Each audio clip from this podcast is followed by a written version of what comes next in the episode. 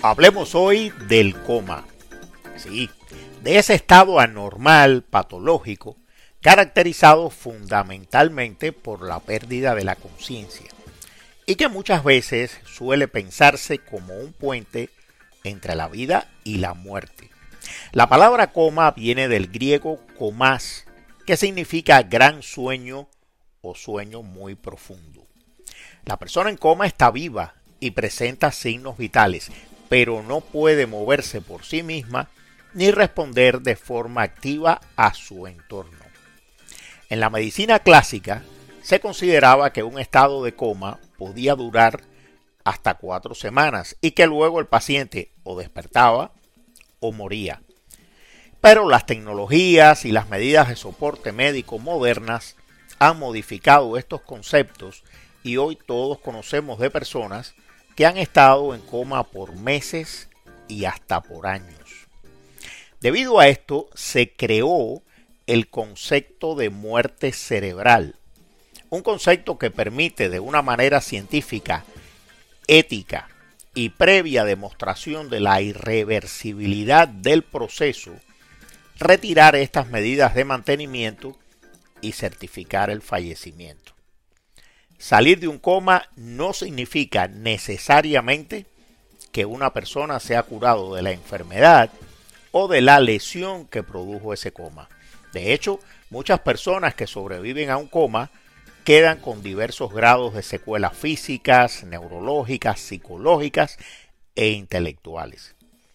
Los comas pueden ser superficiales o profundos, aunque los médicos solemos manejar otras clasificaciones un poco más complejas. Las causas que pueden llevar a un coma son múltiples y muy variadas.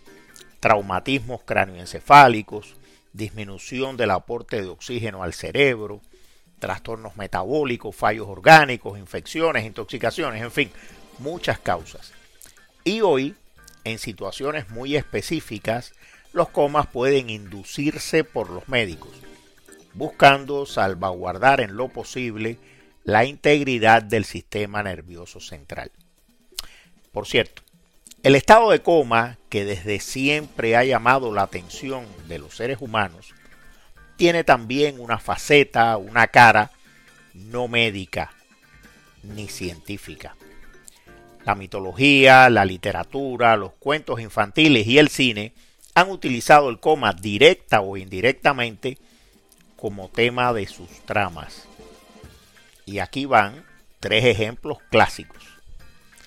Himnos, el dios griego del sueño profundo, del sopor, de los sueños sin sueños, y que era capaz incluso de poner a dormir a Zeus, era hijo de la noche y hermano gemelo de Thanatos, el dios de la muerte, lo que nos trae una muy antigua semblanza del coma profundo.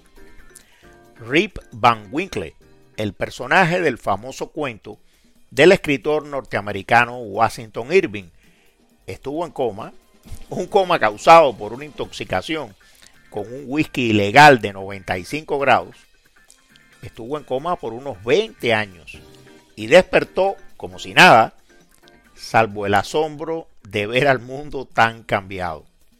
Y el ejemplo yo creo el más conocido, La Bella Durmiente del Bosque, el cuento de Perrault, reelaborado por los hermanos Grimm y llevado al cine por Walt Disney, nos narra una especie de coma inducido por un hechizo que dura nada más y nada menos que 100 años y del que la paciente despierta sin secuelas con un beso.